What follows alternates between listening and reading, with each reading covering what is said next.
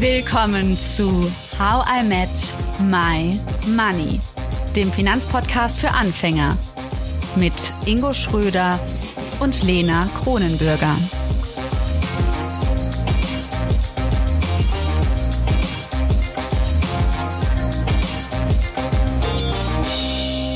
Hallo Ingo. Hallo Lena.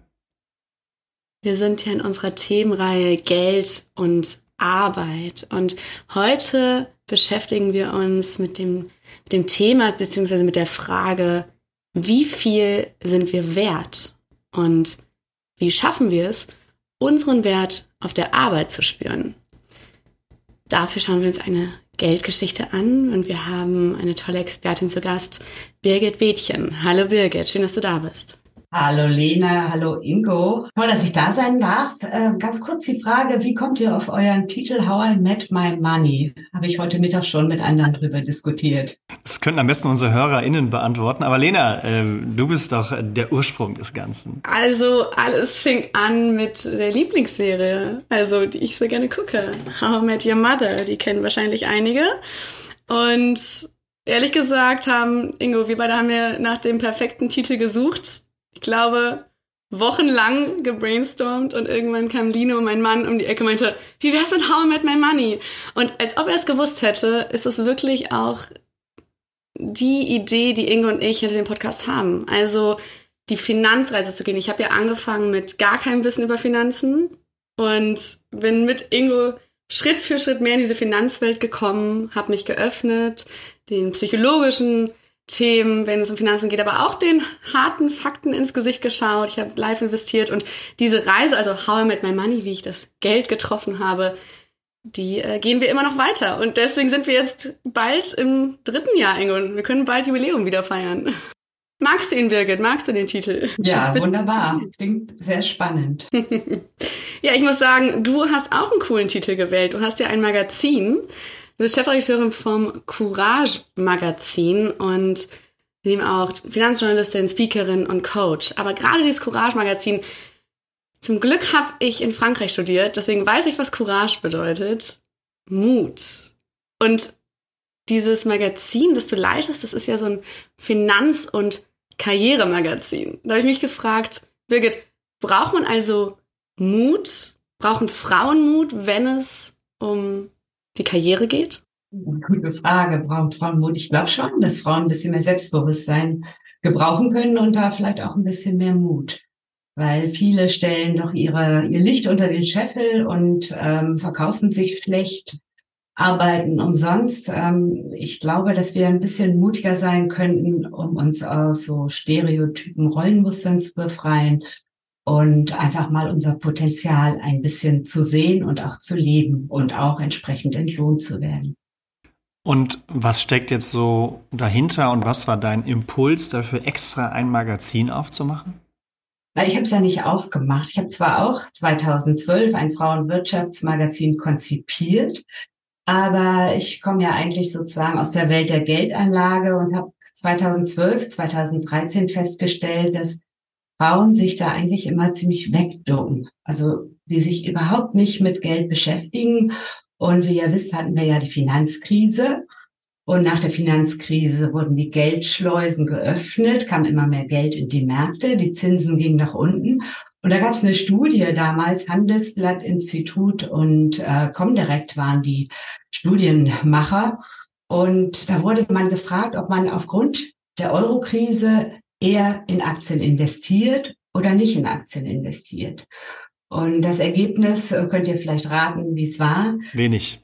ja, Frauen haben eher gesagt, ich investiere nicht in Aktien, weil alles so unsicher ist und weil man nicht kein Geld verlieren will und äh, weil es so unübersichtlich war. Und äh, schlecht ausgebildete Männer haben das im Übrigen auch gesagt, aber die gut ausgebildeten, die haben in Aktien investiert und seitdem haben sich die Vermögen so weit gespreizt zwischen denjenigen, die wirklich am Aktienmarkt satte Gewinne eingefahren haben und zwischen denjenigen, die eben keinen Mut haben oder die äh, Risiken scheuen und die ähm, ihr Geld auf dem Konto haben und seitdem sehr viel Geld verloren haben. Also nicht Geld direkt verloren, sondern Kaufkraft verloren. Und das sind Sachen, die man so gar nicht wahrnimmt. Mhm.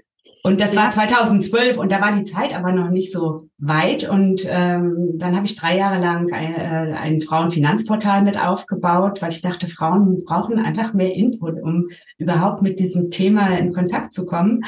Und äh, dieses Magazin, wo ich seit 2021, also seit zwei Jahren Chefredakteurin bin, das haben zwei Kolleginnen von mir entwickelt, die dann äh, allerdings ausgestiegen sind. Das habe ich also nur übernommen. Ich bin nicht auf den tollen Titel gekommen.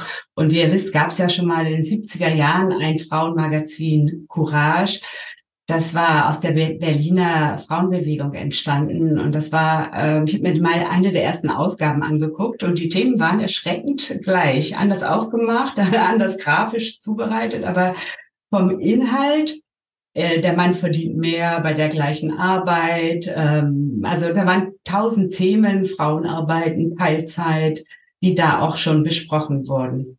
Wie machst du das dann, dass du Frauen motivierst, sich wirklich mit Finanzthemen auseinanderzusetzen? Weil wir beim Podcast merken ja schon, dass das gut klappt. Also unsere Bubble quasi, da sind so starke, motivierte Frauen hinter. Aber mir ist natürlich die Realität bewusst und Deswegen würde ich super gerne von dir so einen Tipp mal hören. Also wie schaffst du das, andere Frauen zu motivieren? Ja, ich glaube, man muss erstmal ähm, erkennen, warum es eigentlich Armutsfallen gibt, was denn die Armutsfallen eigentlich sind, weil ähm, viele sagen ja, Frauen heute super ausgebildet, wir haben die gleichen Rechte wie Männer, alles gar kein Problem. Frauen, die es heute nicht schaffen, die schaffen es nicht. Also habe ich auch schon gehört, so ein Spruch. Aber ich glaube, dass sich viele Frauen nicht der Risiken bewusst sind, die entstehen, wenn sie denn Familie gründen und kürzer arbeiten. Ähm, wenn sie dann in Gehaltsverhandlungen gehen und ähm, vielleicht gar nicht wissen, was bin ich überhaupt wert und schon von Anfang an, also da gibt Studien direkt nach Abschluss der Uni, verlangen Frauen 10.000 Euro weniger als männliche Studienabsolventen. Wie willst du das je wieder aufholen? Dann kommt die Familienpause und dann bleiben wir gern zu Hause. Ähm, da gibt es sehr viele Gründe vielleicht für. Es ist ja auch toll, sich um die Kinder zu kümmern, aber wir sind uns der finanziellen Risiken einfach nicht bewusst.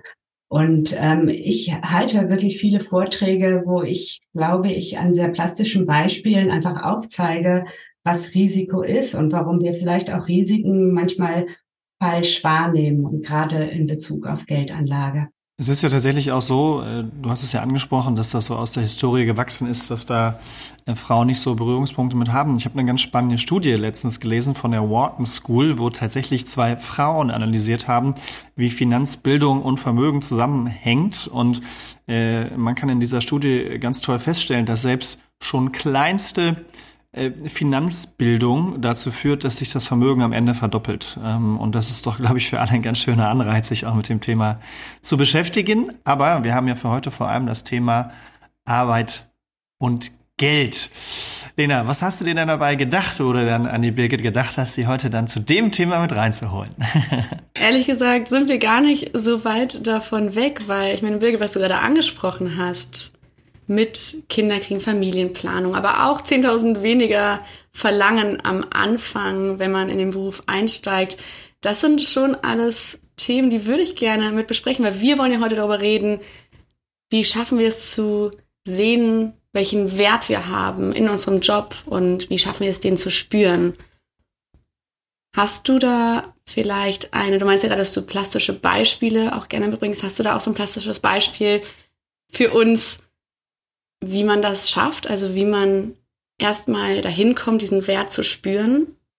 Wie man den Wert spüren kann. Ich glaube, man muss erstmal äh, sich bewusst werden, was man so für Antriebe hat und was einen so triggert. Ähm, es gibt ja eine Geld Geldbiografin, Dr. Birgit Happel, und äh, ich habe letztens erfahren, dass dieser Name tatsächlich patentiert ist, wusste gar nicht, dass sowas geht, aber ähm, dass man sich einfach mal bewusst wird, wie man mit Geld groß geworden ist. Ähm, ob Geld was Gutes ist, ob Geld was Schlechtes ist, ob Geld ein Antrieb ist, Freiheit ist, ob das gar nicht so wichtig ist. Und ähm, ich glaube, dass das schon mal den, der erste Schritt ist. Wenn du keinen Selbstwert hast, kannst du auch nichts fordern im Job. Die kriege ich aber Selbstwert. Also ich glaube, viele Frauen leiden ja unter diesem bekannten Imposter-Syndrom. Das heißt, sie äh, haben immer das Gefühl, dass sie irgendwann durchschaut werden, dass sie eigentlich nichts können. Und das betrifft tatsächlich selbst top qualifizierte Frauen. Ich habe das ähm, bemerkt, wenn ich so Interviewanfragen gestellt habe an wirklich Top-Leute, Top-Frauen. Und dann habe ich so zurückbekommen, ja, nee, also ich wollte mich da nicht so im Vordergrund stellen, weil ähm, eigentlich habe ich ja nur Glück gehabt, dass ich da hingekommen bin. Und also äh, würde kein Mann sagen. Jeder Mann würde sagen, ich bin da hingekommen, weil ich einfach gut bin, weil ich es kann und weil ich äh, gute Entscheidungen treffen kann und so weiter und so fort. Aber Frauen, die sehen sich selbst erstmal schon, hm, vielleicht, äh, ich habe viel Glück gehabt, ich habe gute Kontakte gehabt, vielleicht. Also die sehen ihre, den Wert ihrer Arbeit nicht so. Und da hilft es ungemein. Und äh, die Erfahrung musste ich leider selber machen, wenn man sich mal hinsetzt und seine Stärken aufschreibt. Also ich saß da in einem Coaching und ich sollte meine Stärken aufschreiben und mir fiel de facto gar nichts ein. Also ich hätte zehn Sachen aufschreiben können, was ich nicht kann. Und ich glaube, äh, das habe ich auch von Personalerinnen gehört, im Vorstellungsgespräch zum Beispiel. Da sagen dann äh, Frauen nicht, was sie toll können, sondern sie sagen sofort auch, was sie nicht können. Ist natürlich nicht ganz besonders klug. Birgit, ich habe mich da gerade erwischt gefühlt. Ich glaube, ich bin da auch ganz groß drin, einfach erstmal die Fehlerkultur offen zu legen das war ich nicht so schlau. Und ganz kurz zur Einordnung, du hast gerade das Imposter-Syndrom erwähnt. Für alle, die das nicht kennen, und Ingo, ich weiß, wir haben mal drüber gequatscht, du kanntest das auch nicht. Das nennt sich auch das Hochstapler-Syndrom. Und das bedeutet einfach, dass Betroffene von diesem Syndrom von extremen Selbstzweifeln geplagt werden und die betreffen eben meist den beruflichen Erfolg, aber vielleicht auch ähm, schulische Leistung oder in der Uni. Und ja, das ist ein psychologisches Phänomen. Ingo, wie ist es bei dir? Jemals das erlebt? So ein Imposter-Syndrom? Kennst du das? Ich finde ja eher, das ist ja nicht Hochstapler-Syndrom, wenn man es dann richtig definiert, oder? Also man stapelt ja eben nicht hoch. Genau, man denkt aber, die Frauen, die das haben, oder Menschen, die das haben, die Betroffenen, denken, dass sie Hochstapler sind, dass sie das irgendwie durch Glück bekommen haben dass sie es gar nicht verdient haben, in welcher Position sie gerade sind. Ich glaube, das Wichtige dabei ist die, die Angst, dass die Öffentlichkeit einen irgendwann durchschauen könnte. Also das ist das Hochstapler-Syndrom, ne? dass andere dann sagen, ey, die können ja gar nichts.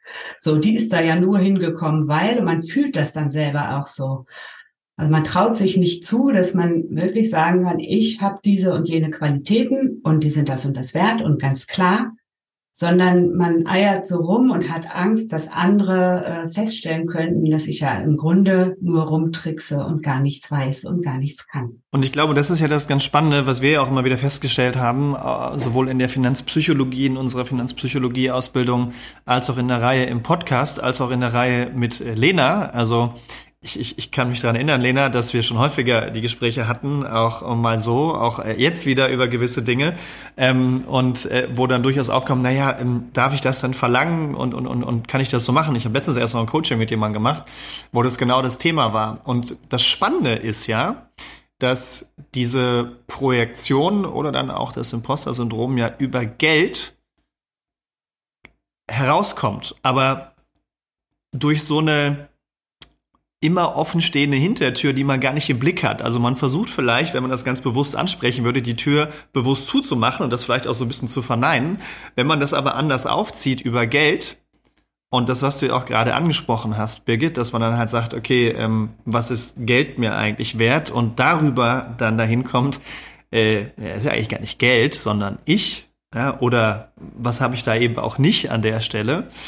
Und dass ich Angst habe, hochzustapeln oder als Hochstapler wahrgenommen werde im Bezug mit Geld, vielleicht weil ich auch schon die Erfahrung gesammelt habe, dass, keine Ahnung, mein Vater äh, oder wir können ja auch mal die Männer andersrum reinnehmen, dass man äh, wahrgenommen hat, dass die Mutter Hochstapler war, wo, wobei wahrscheinlich historisch gesehen äh, und transgenetisch eher der Mann äh, dafür verantwortlich war äh, dass man natürlich dann sowas wahrgenommen hat und das dann aber über Geld und die Projektionen auf Geld und den Umgang mit Geld und auch die Forderung nach Geld äh, dann herauskommt.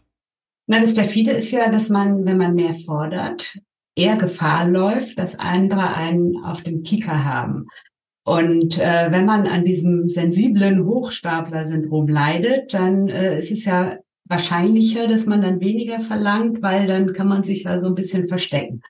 Also dann, dann ist der Anspruch nicht so hoch. Und dann erfülle ich das auch eher. Das passt ja auch zu dem, dass Frauen sich wirklich, also da gibt's auch viele Studien zu, dass Frauen sich unterhalb ihres Qualifikationsniveaus bewerben. Also ähm, du liest, äh, es erzählen übrigens auch Personalerinnen immer wieder Anforderungsprofile, ähm, zehn äh, Fähigkeiten, die du haben musst und Frauen können eine nicht oder zwei oder sind sich nicht sicher und diskutieren. Und der Mann kann vier nicht, meldet sich und die Stelle ist besetzt. Und ähm, ich habe das wirklich auch an wieder auch an eigener also an mir selbst erlebt. Ich bin immer selbstständig gewesen und dann habe ich mal irgendwie Stellenanzeige gelesen, da stand dann Jungredakteur gesucht. Ich war schon 20 Jahre selbstständig und sehr erfolgreich. Aber dann habe ich diese ganzen Punkte gelesen und dachte ich so, oh Gott, das kann ich ja gar nicht. Oh Gott, was sind das für Anforderungen? Also wo man merkt, wie man so selbst reagiert, wenn man dafür anfällig ist. Und dann muss man wirklich ja aktiv dagegen steuern, weil es ist so tief verankert im limbischen System. Und äh, unser Gehirn ist sehr faul mit der Umstellung. Wir müssen es wirklich aktiv, müssen wir dagegen anarbeiten. Und ich glaube, das, was du gerade eigentlich so gesagt hast, Birgit, das ist ja an sich auch schon wieder eine Projektion. Ne? Also wenn man latent schon die Gefahr spürt, äh, dass wenn man einen höheren Preis verlangt, äh, er als Hochstapler entlarvt wird, ich meine, da fängt's ja an. Und da kommen wir jetzt aber eigentlich zum ganz spannenden Punkt, denn ähm, wenn ich ja genug eigenen Selbstwert hätte, dann hätte ich ja auch weniger das Gefühl, auch bei höheren Preisen, bei höheren, äh, bei einer höheren Bezahlung für meine Arbeit als Hochstapler in entlarvt zu werden. So, jetzt kommen wir zum Punkt. Wie steigere ich denn meinen eigenen Wert?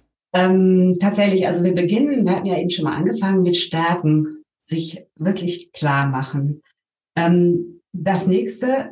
Können wir da mal weitermachen? Sorry, wenn ich dich unterbreche. Können wir da mal weitermachen, weil Stärken klar machen, Jo, alles klar. Ähm, hast du mal so einen praktischen Tipp? Also, wie mache ich mir meine eigenen Stärken klar? Ich meine, die wenigsten werden sich jetzt hinsetzen und sagen, ja, ich habe hier gerade so eine Schüssel Reis gegessen und jetzt mache ich mir spontan meine Stärken klar, ich kann gut kauen. Also äh, so ein bisschen mehr. Das ist tatsächlich Arbeit. Also ich saß lange vor einem leeren Blatt und da muss man wirklich sich Zeit für nehmen und sich mhm. das aufschreiben und überlegen, ähm, in welche Richtung man geht, was sind die Antriebe, was macht einem Spaß, was fällt einem vielleicht auch so leicht, dass man nicht mal merkt, dass es eine Stärke ist. Also es ist nicht so eben im Vorbeigehen beim, beim Kaffee trinken, sondern da sollte man sich schon ein bisschen Zeit nehmen. Es gibt natürlich auch immer so Schwächen-Stärken-Tests. Wobei, also ich habe dann damals so einen gemacht und wenn ich das mir angucke, dann sind meine sprachlichen Fähigkeiten eher mittelmäßig, aber meine logischen und meine kreativen quasi am obersten Rand bei 100 und ich hätte eigentlich äh, Steuerberater werden sollen, stand dann da. Ähm, dem würde ich jetzt auch nicht so ganz trauen. Also ich, ich glaube, man muss ähm, vor allen Dingen dabei bleiben und sich diese Aufgabe wirklich ernst nehmen. Und genau das Gleiche mit einem Erfolgstagebuch. Also wir haben ja wirklich so eine, also viele Frauen, die ich kenne, haben so eine Angst vor Fehlern und dann trauen sie sich gar nicht irgendwas zu machen.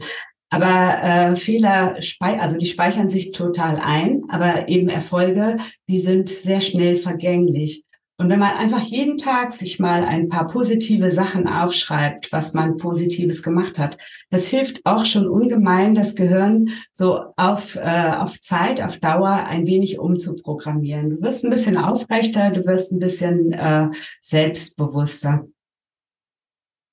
Ja, und übrigens sagt, äh, sagt eine, äh, ähm, eine Coachin aus München, die Claudia Kimmich, die hat immer gesagt, ach, ich habe so viel an äh, Fehlern gelernt, ich glaube, ich mache noch ein paar. Und das fand ich einfach ein total toller Spruch, um sich das nochmal klar zu machen, dass wir beim Fehler nicht untergehen, sondern dass wir darauf aufbauen können, auf dem, was wir da gelernt haben. Ja, finde ich total wertvoll, Birgit. Was ich vielleicht dazu ergänzen würde, du meintest ja, man kann gucken, was einem leicht fällt und was irgendwie gut klappt und das sehe ich total so. Ich finde es nur manchmal gefährlich, wenn man dann nur diese Dinge, die einem leicht fallen, wo man gut drin ist, als Stärken sieht, weil nur wenn man etwas gut ist, liebt man ja diese Aufgaben nicht unbedingt. Und ich versuche mir immer das zu merken oder das niederzuschreiben, wo ich merke, da bin ich gut drin, aber das macht mir auch wirklich viel Spaß, um auch diese Stärken quasi zu kräftigen. Und dann ist es natürlich auch so, dass wir natürlich heute vor allen Dingen die Arbeit im Fokus haben. Aber wenn man jetzt mal grundsätzlich auf Selbstwert im Ganzen schaut, dann ist natürlich nicht, nicht nur der Job wichtig. Wie findest du diesen typischen Tipp, oh, ich frage mal meine Freunde und meine Freundinnen, wie die mich finden? Ist das schlau oder hast du da eine bessere Idee? Ähm, ich weiß nicht, ob das schlau ist, weil ich würde das jetzt meine Freundin nicht fragen, es sei denn, es geht um ein äh, konkretes Projekt. Also wenn ich einen Vortrag halte, dann frage ich meine Freundin, äh, war das okay oder war die Stelle zu lang oder war die zu kurz oder so. Aber so ganz allgemein äh, wird man, man sagt, man soll es machen. Ich habe das noch nie gemacht, weil ich spüre ja bei meinen Freundinnen ähm, die Resonanz sehr unmittelbar. Da weiß ich, was ihr da für Erfahrungen habt, gerade auch bei, bei so Jobsachen. Ich glaube, beim Job muss man gezielt Arbeitskollegen fragen. Ähm, also ich kenne ich kenn gewisse psychologische Testmuster. Belbin ist zum Beispiel eins davon. Ähm, kann man einfach mal googeln, wo tatsächlich Arbeitskollegen gefragt werden, aber natürlich sehr spezifisch mit psychologischem Hintergrund. Die Auswertung können auch nur Psychologen übernehmen. Aber wo eben genau gefragt wird, okay, welche Arbeitsmuster liegen mir denn? Und wo ich sehr genau sehen kann, okay, wie ich mich in ein Team eingliedere zum Beispiel was sind da eher meine Stärken von meiner Natur her und was sind meine Schwächen. Und ich glaube, das hilft schon, um einzuordnen, wo kann ich auch selbstbewusster sein und wo nicht. Und ich wollte noch eine Sache zum Thema Fehler sagen. Ich, ich, ich finde Fehler machen auch gut. Und was mir immer geholfen hat, ist, selbst wenn ich einen Fehler mache, ich habe aufgehört oder versucht zumindest zu reduzieren, mir darüber nachzudenken, was jetzt andere über meinen Fehler denken. Denn ich glaube, das ist ja, was auch einen überhaupt zurückschrecken lässt, manchmal überhaupt den Fehler zu machen, weil man sich denkt, naja, vielleicht könnte es ja so passieren, dass das passiert, also dass der Fehler entsteht. Oh, was denken denn dann alle von mir? Und oh, ja, und hier, und hast du nicht gesehen? Und ich glaube, diese Gedanken, wenn man das auch mal sich in den Kopf packt, okay, welche Gedanken mache ich mir jetzt für andere? Ich meine, das ist in vielen Lebensphasen so, dass Leute sich viel zu viel Gedanken darüber machen, was andere denken, äh, anstatt einfach äh, sich selbst äh, mehr zu beachten und sich selbst dem eigenen Wert mehr Beachtung zu schenken. Ich glaube, das ist äh, auch nochmal etwas, was ich einfach mal teilen wollte als Beobachtung. Ich glaube auch. Also ich habe auch schon schlaflose Nächte verbracht. Also als ich meine ersten Vorträge gehalten habe, vor ein paar Jahren war da, können da 20 positive Feedbacks gewesen sein und eine, wo ich genau wusste, warum, kam dann ganz negatives Feedback und das hat mir die Nacht, also ich habe wirklich nachts nicht geschlafen und irgendwann äh, macht es dann so Klick. Ähm, das erste ist, die Welt geht davon nicht unter. Das zweite ist, hat jemand recht oder hat jemand nicht recht? Also dass man das wirklich auf eine, auf eine andere Ebene hebt und nicht äh, auf diese Persönlichkeitsebene, ich bin schlecht oder ich bin so oder so oder ich bin inkompetent oder so, sondern ich habe einen Fehler gemacht, wenn das dann zutrifft. Ne? Und wenn es nicht zutrifft, dass man das auch von sich fernhalten kann und auch die Motive der anderen einfach klar benennen kann. Ich habe aber auch eben noch mal gedacht, was du sagtest, irgendwo ähm, die Kollegen fragen. Ich ähm, denke, man muss so, ein, so, eine Mischung finden aus dem, was äh, Lena gesagt hat, dieses, was man aus Leidenschaft macht, aber auch was man, was man kann, muss einen ja nicht glücklich machen. Aber vielleicht hat man auch bestimmte Ziele und wenn man sich ein bisschen klar über seine Fähigkeiten und seine Antriebe ist, dann kann man natürlich auch viel schneller sehen, was brauche ich denn noch, um mich meinem Ziel zu nähern. Also wo muss ich tatsächlich einfach noch mal äh, ein bisschen nacharbeiten. Äh, manchmal sind es irgendwie technische Sachen. Ich kenne mich mit den sozialen Medien nicht so gut aus oder manchmal sind es äh, sonstige Fähigkeiten, die mir wirklich fehlen und die mir sehr weiterhelfen. Und wenn du das so klar hast, dann ist es sehr viel einfacher.